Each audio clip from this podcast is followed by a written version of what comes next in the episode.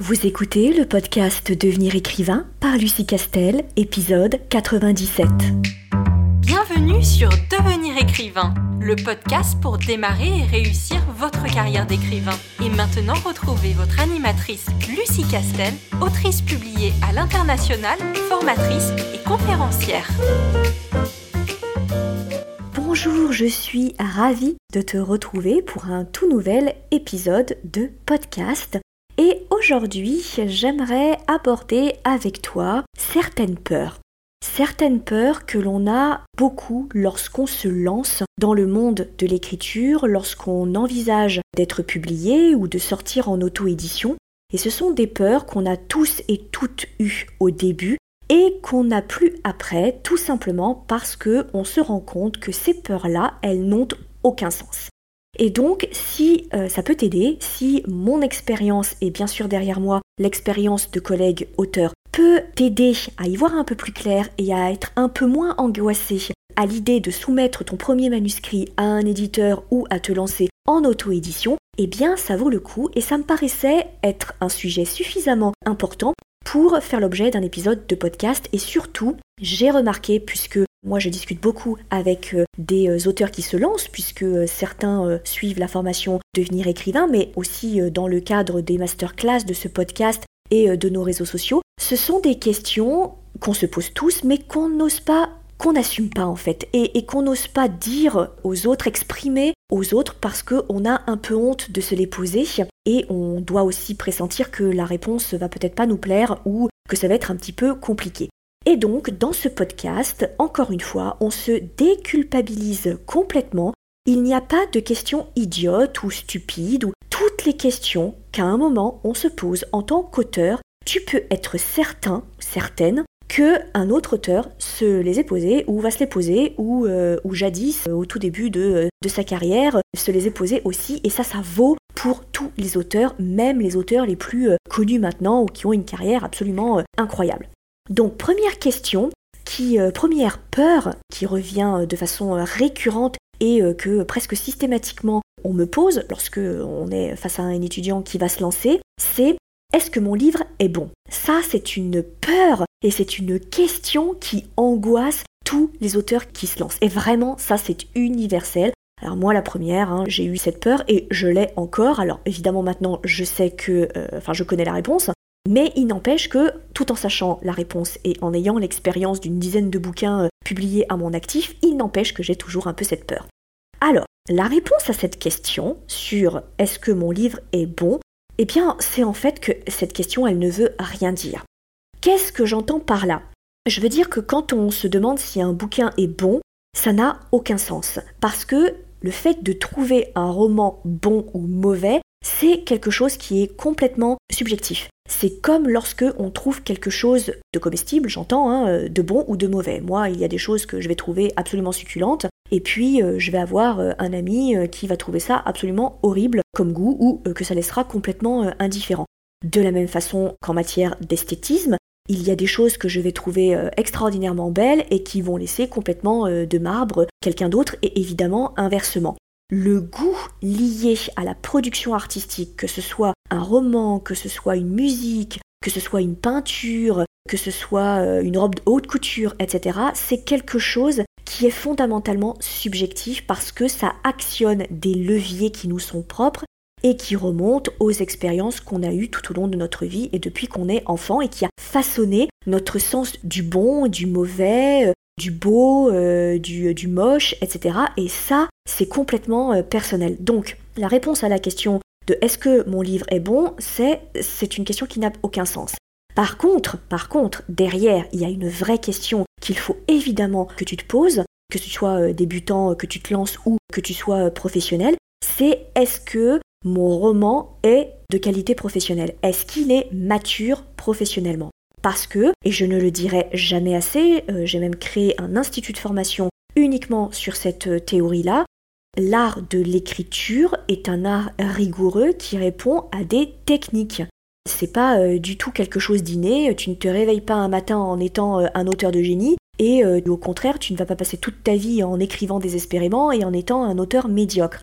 L'art de l'écriture, c'est comme n'importe quel autre art, c'est une pratique et cette pratique, elle répond à tout un tas de techniques. Et même lorsque tu te lances dans euh, la peinture et que c'est pas du tout une peinture figurative et que concrètement tu n'en as rien à faire des proportions, euh, des lignes de fuite, etc., bah, il n'empêche qu'il y a des techniques pour utiliser certaines peintures, pour combiner des peintures, pour euh, créer des compositions. Et la musique, c'est exactement pareil. C'est-à-dire qu'à un moment, il va falloir que tu te poses la question de comment je fais pour composer telle ou telle musique ou euh, pour manier tel ou tel instrument. Donc ça demande de la rigueur, ça demande de la technique, des procédures et de la pratique.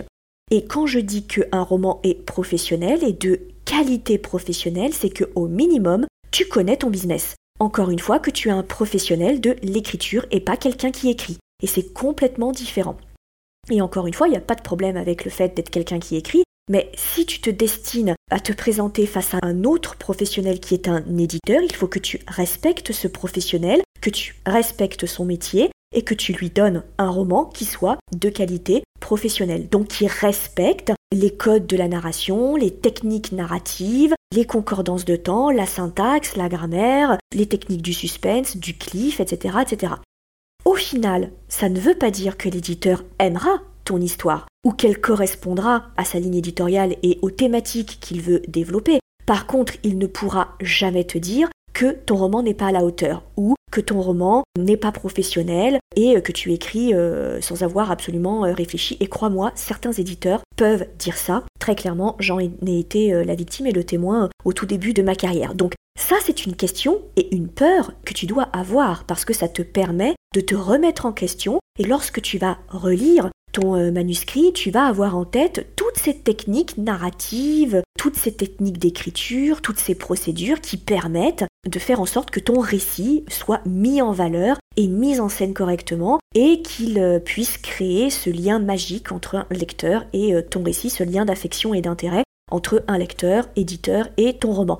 Mais à la question est-ce que mon livre est bon? Tu n'auras jamais de réponse. Ça, et c'est pas la peine de continuer à te poser cette question-là, parce que c'est une question qui n'a pas de réponse, parce que la formulation de la question n'a aucun sens. Et si jamais un jour tu tombes sur quelqu'un qui te dit moi tous les coups je peux te dire si le roman il est bon ou s'il est mauvais, il te ment en fait. Ou alors c'est que lui dans sa tête, il considère que un roman est bon quand il est professionnel. C'est possible aussi.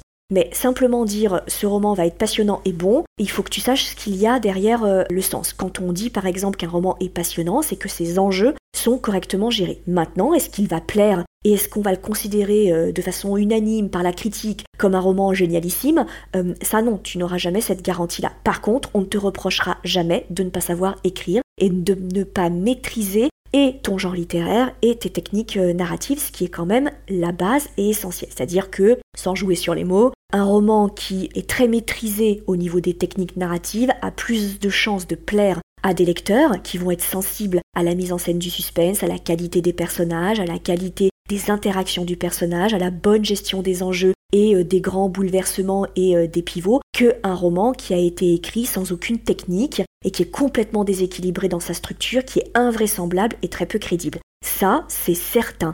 Mais il n'empêche que même un roman, par exemple, d'un auteur dont on sait qu'il maîtrise parfaitement les techniques narratives, bah, euh, tu as euh, des personnes qui vont trouver ce livre très mauvais et d'autres qui vont le trouver très bon. Je pense notamment à des auteurs confirmés comme Neil Gaiman, dont on sait qu'il maîtrise parfaitement les techniques narratives, Arlan Coben, dont on sait qu'il maîtrise parfaitement les techniques narratives particulièrement de son genre, il n'empêche qu'il y a des personnes qui trouvent que euh, ce qu'écrit Arlan Coben, c'est nullissime. Et il y a des personnes qui trouvent que ce qu'écrit Neil Gaiman, c'est nullissime.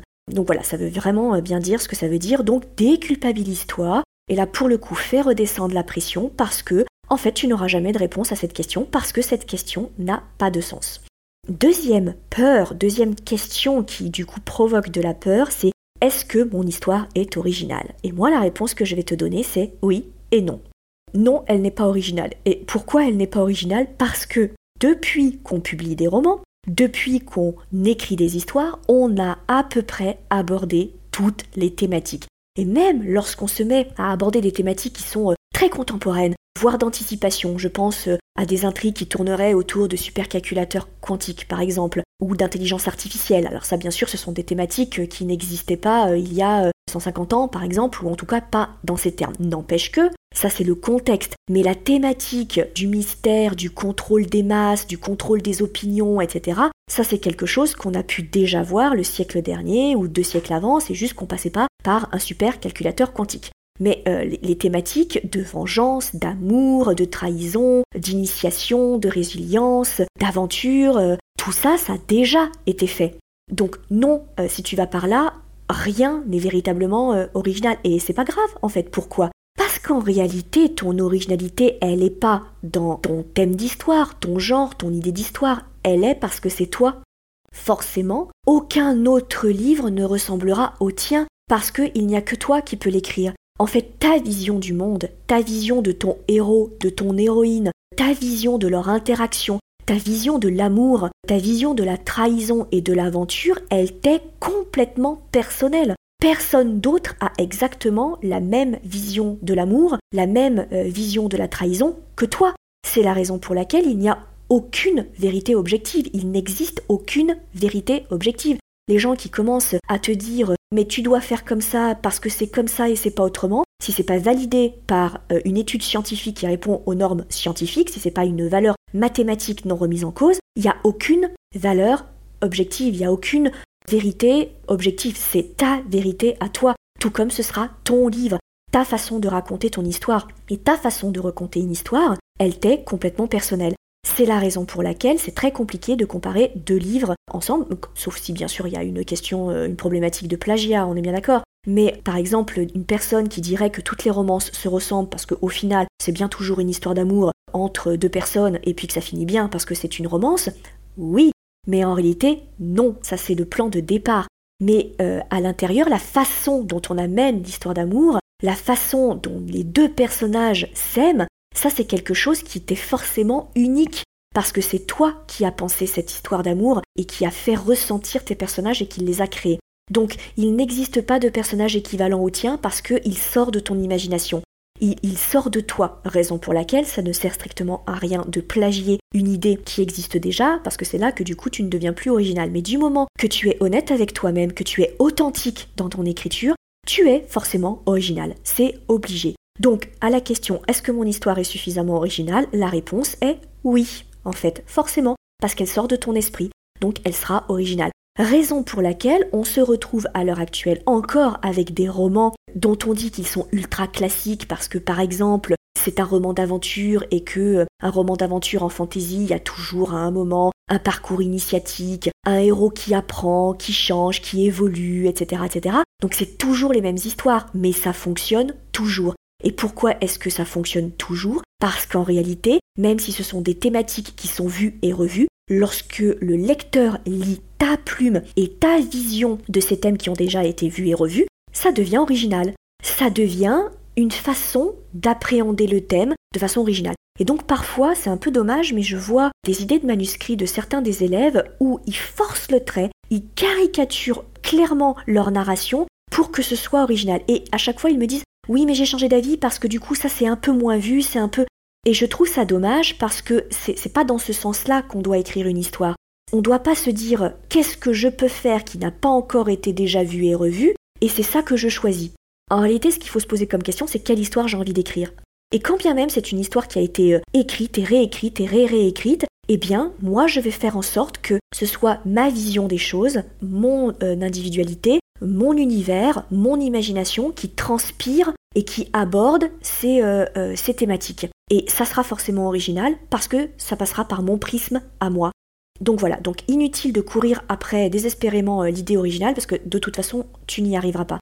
Encore une fois, tous les grands thèmes ont déjà été abordés, hein, donc on va pas réinventer la roue. Mais c'est pas grave en fait parce que l'originalité en réalité d'une histoire, elle se trouve pas là, elle se trouve dans le fait que c'est ta vision, que c'est tes euh, sentiments et que c'est ton imagination. Donc ça, c'est vraiment important. Troisième peur, troisième euh, question qui est euh, fondamentale et qui pétrifie les auteurs, surtout en début de carrière, c'est est-ce que mon roman sera publié?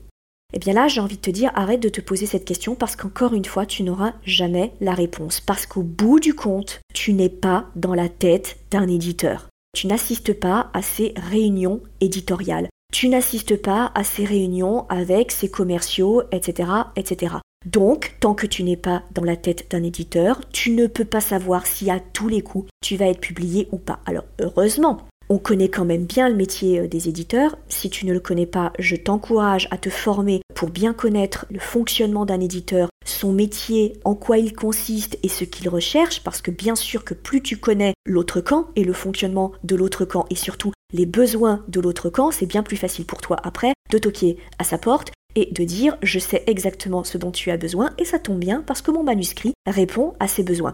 Donc heureusement que tu as tout un tas de techniques et de procédures qui te permettent de mettre toutes les chances de ton côté et de parler le langage d'un éditeur, surtout évidemment des éditeurs que tu auras ciblés. Et en mettant toutes les chances de ton côté, clairement tu augmentes, mais alors de façon euh, exponentielle, le pourcentage de réussite pour signer un contrat. Ça c'est une évidence, encore une fois, si ce n'était pas le cas, si je n'y croyais pas, je n'aurais pas fait euh, la formation devenir écrivain, et je n'aurais pas fait un module d'une dizaine d'heures qui explique comment faire un dossier de soumission, comment pitcher efficacement son roman auprès d'un éditeur, parce que je sais que ce sont des procédures qui marchent. Et je le sais parce que euh, on a formé maintenant plus euh, de 150 euh, élèves et que ça fonctionne avec ce, ce thème-là. Mais quand bien même tu mets toutes les chances de ton côté, n'empêche que parfois tu tombes sur un éditeur qui est le bon, tu as le bon manuscrit, il est parfait pour lui. Pas de bol, cette année-là, il a publié un roman qui porte à peu près sur les mêmes thèmes que les tiens.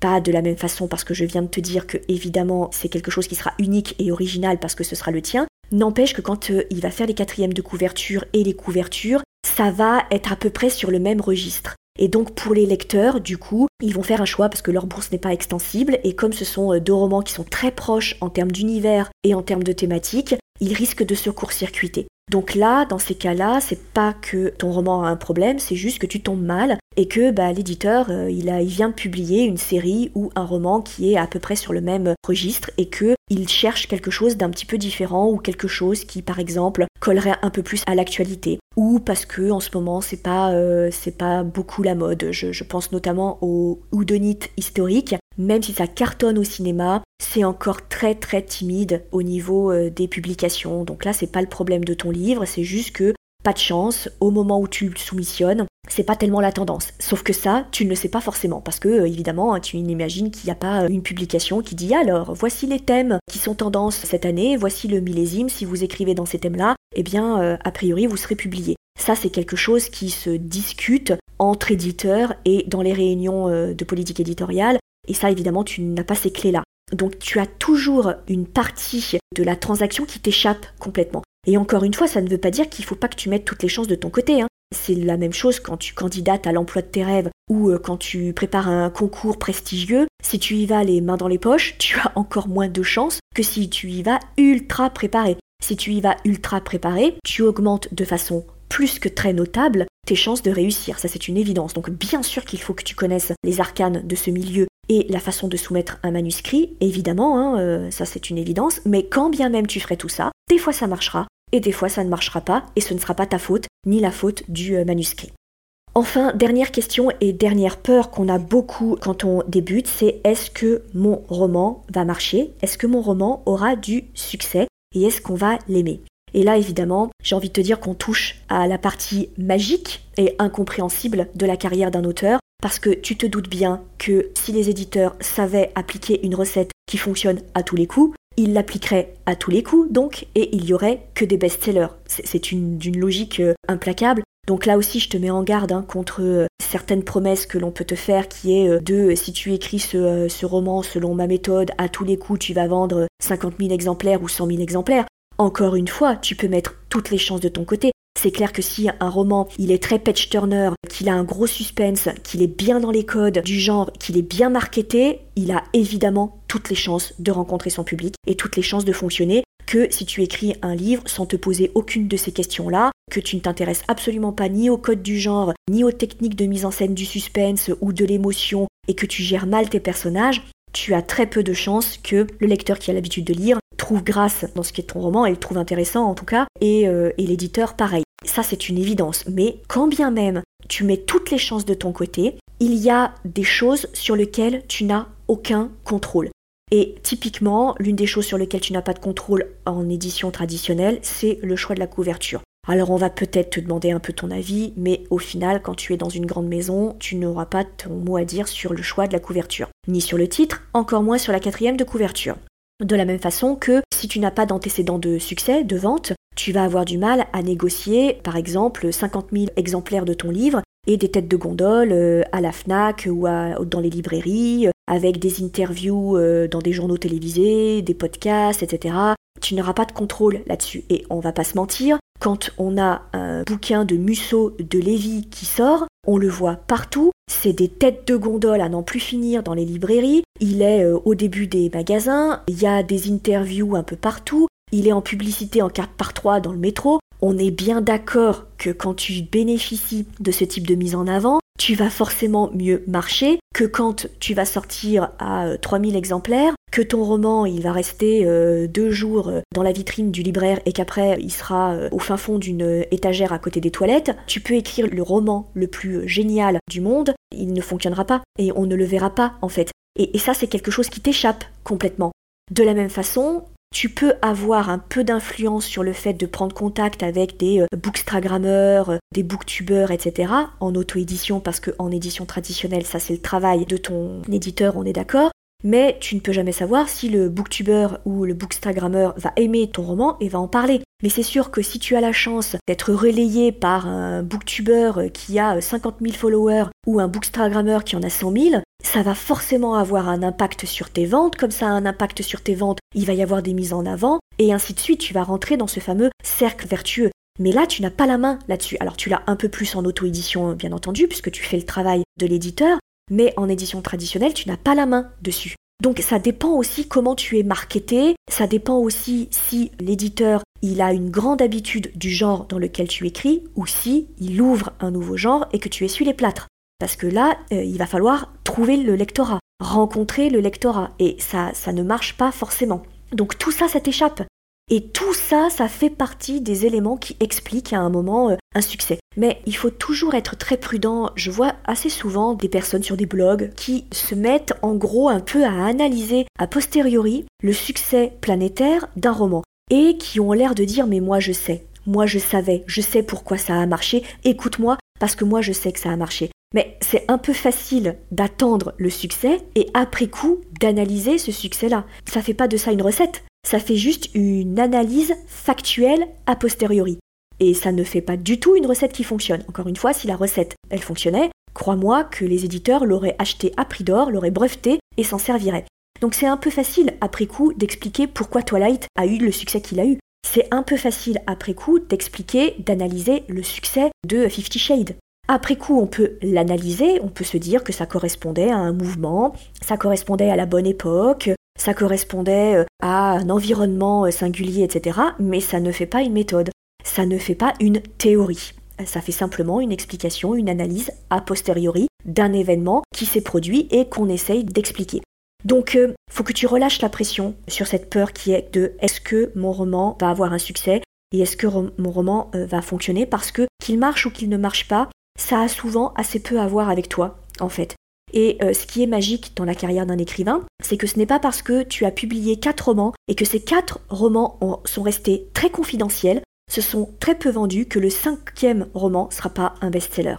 Inversement, ce n'est pas parce que tu fais un best-seller que le prochain sera aussi un best-seller. Et je te recommande d'écouter les interviews de Fred Vargas, qui est une autrice extraordinairement connue, évidemment, euh, en, milieu de polar, j'entends, hein, dans son genre de, euh, de polar, et c'est assez intéressant de l'entendre te parler de sa carrière, de son déroulé de carrière, parce qu'elle a un certain âge maintenant.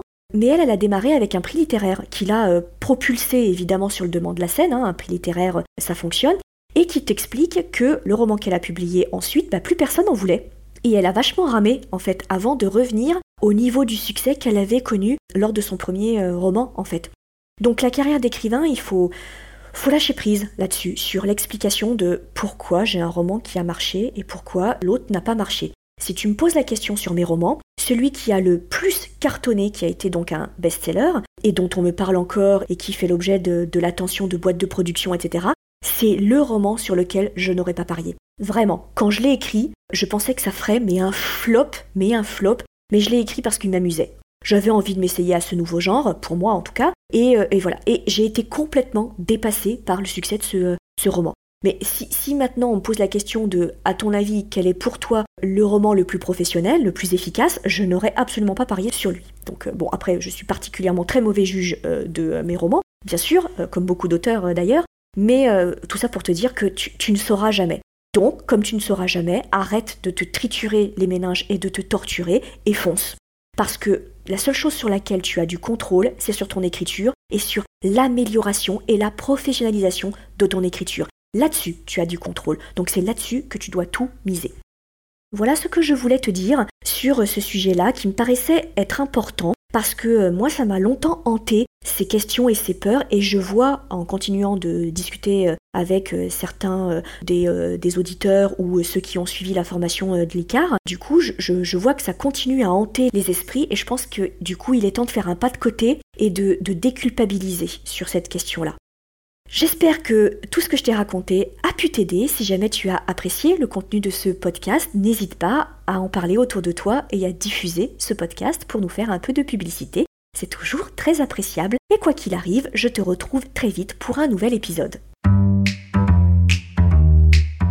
Si tu veux écrire un roman qui aura les qualités recherchées par les éditeurs et par les lecteurs, tu dois rejoindre Devenir écrivain projet best-seller. C'est la formation à distance la plus complète et la plus personnalisée pour t'aider à aller au bout de ton projet de roman. Rejoins sans plus tarder mon équipe de professionnels du monde du livre et moi-même sur licar.fr, l i c a r e Beaucoup de nos anciens élèves sont en train de réaliser leur rêve de professionnalisation et de publication. Il n'y a aucune raison pour que ça ne t'arrive pas à toi.